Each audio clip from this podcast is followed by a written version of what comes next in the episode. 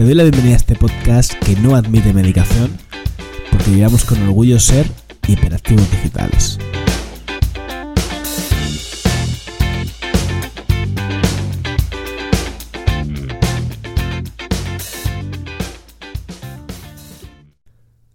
Mira, para serte sincero, yo esto no lo tenía pensado. De hecho, va en contra de, mis planes. Eh, recuerdo que el año nuevo uno de mis propósitos era, tronco, no te metas en ninguna puta cosa más, que estás a tope de movidas, no abras más historias. Pero si es que cuando digo que soy hiperactivo digital, eh, bueno, soy hiperactivo en general, pero lo digital quizás es donde se ha focalizado mi, mi atención porque me flipa, ¿no? He descubierto hoy un mundo de posibilidades que es que además no se acaba nunca, que no se agota. Entonces, no puedo, no puedo pararme. Mi cabeza empieza a generar ideas, empiezo pensar en cosas y, me molestan dentro.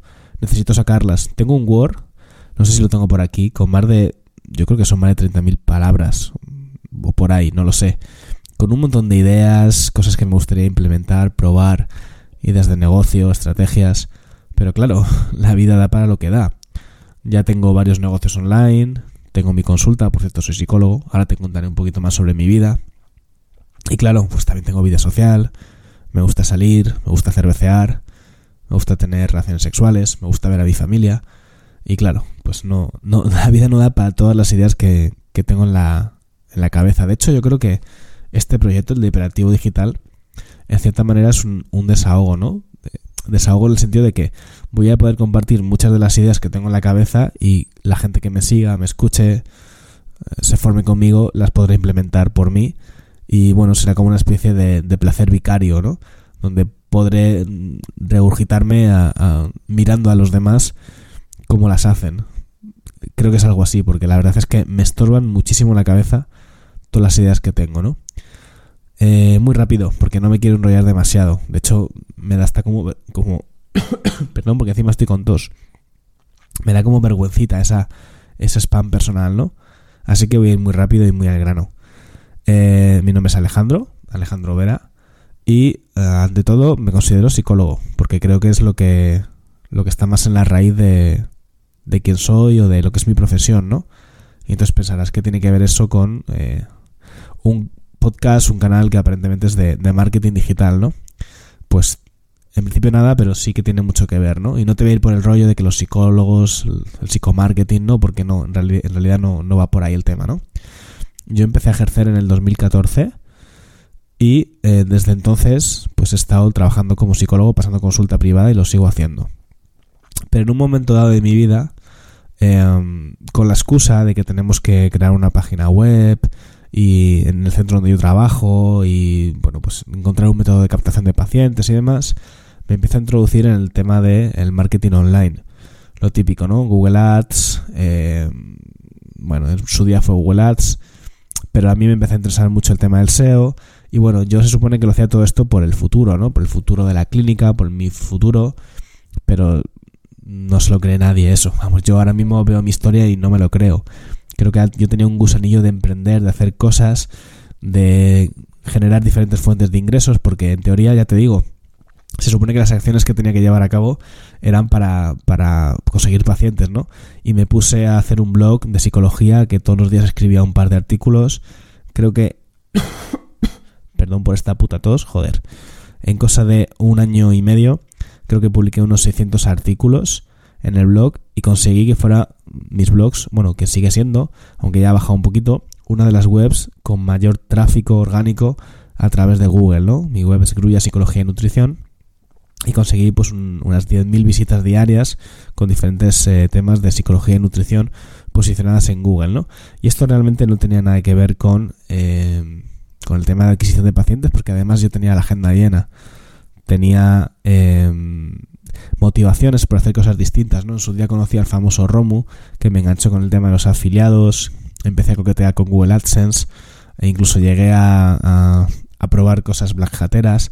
Me encanta probarlo. De hecho, eso es un problema, que necesito probarlo eh, absolutamente todo, ¿no? Yo recuerdo que a mí esta explosión de conocimiento eh, de lo que es el SEO me pilló en medio de la cuarentena y me voló la puta cabeza porque encontré algunas membresías que trabajaban el tema del SEO, ¿no? Te enseñaban diferentes técnicas de SEO, formas de monetizar el SEO y yo necesitaba probarlas todas.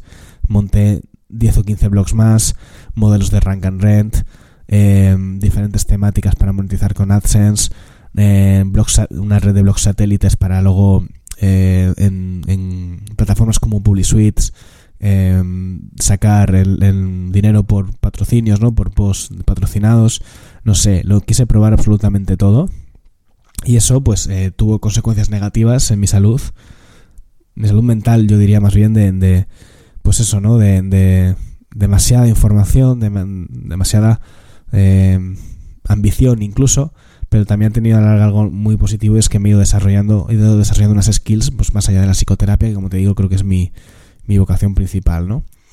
Desde entonces hasta ahora el camino ha sido la hostia de largo. Eh, lo fui tocando todo, es que necesito tocarlo todo y además es algo que me pasa desde pequeño. Desde pequeño ya recuerdo decirle a mis padres, eh, voy a ser millonario, que no, tiene que ver, ¿no? Pero me venía a la mente. Y yo decía, no, millonario no, le decía, yo voy a ser rico y se reían, ¿no? Bueno, pues acaba quien ríe ahora, ya veremos. no, tampoco eso, ¿no? Pero, pero no va mal, la verdad.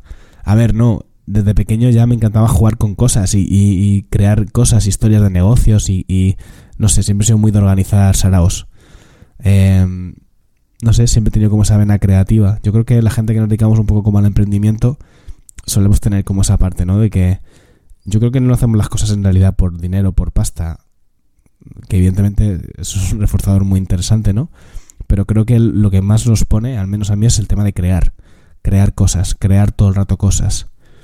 Es que es, es, es adictivo, muy adictivo.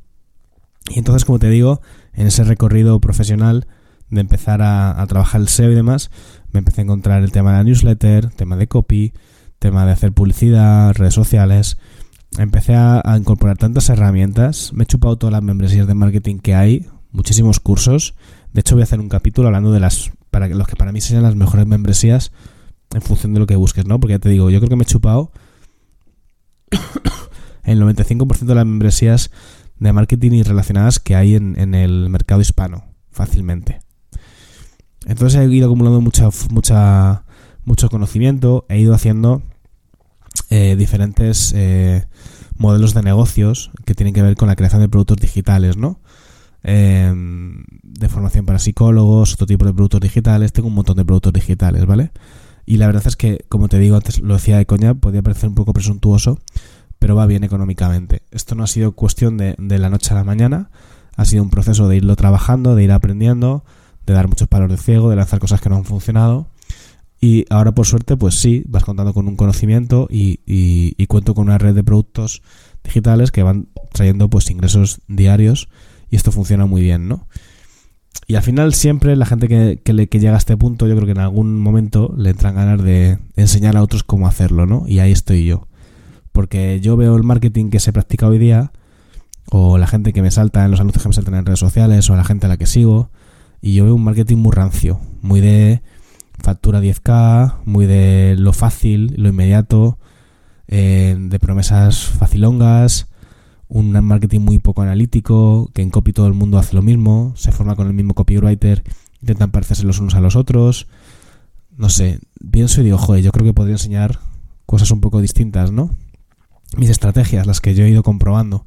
Y entonces eso va haciendo, va haciendo presión dentro de uno va, elevando el grado de temperatura de, la, de las ganas que tienes de, poder salir a contarlo y al final pues aquí estoy. Eh, como te digo, me prometí no hacerlo, pero, pero me apetece mucho. Y lo voy a intentar hacer con honestidad, sin tratarte como imbécil, porque a mí me molesta muchísimo cuando me intentan vender pensando que soy imbécil.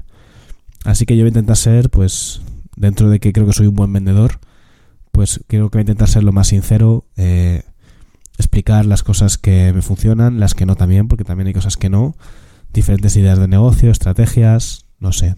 Creo que voy a contar cosas que están chulas y que no, no me pienso dejar nada en el podcast, ¿eh? porque sea la parte gratis, no me voy a dejar nada, evidentemente luego habrá también, habrá productos, como es lógico, de pago, pero en la parte gratuita, que es el podcast, no me pienso dejar absolutamente nada, ni me voy a reservar nada. De hecho, es una cosa que me ha funcionado. No reservarme nada porque casi todo viene dado de vuelta al final. Y bueno, eh, creo que no voy a dar mucho más el tostón con mi historia. Este primer capítulo para mí es el menos interesante porque se habla sobre mí, pero en realidad creo que, está guay que, que, lo haya hecho, ¿no? Em, nada, voy a hablar de, de las cosas que me ocupan la cabeza relacionadas con ideas de creación de productos digitales, de estrategias, y te animo a que te suscribas a este podcast y estés atento porque o atenta, porque creo que te puede molar. Nos vemos en el siguiente episodio. Adiós.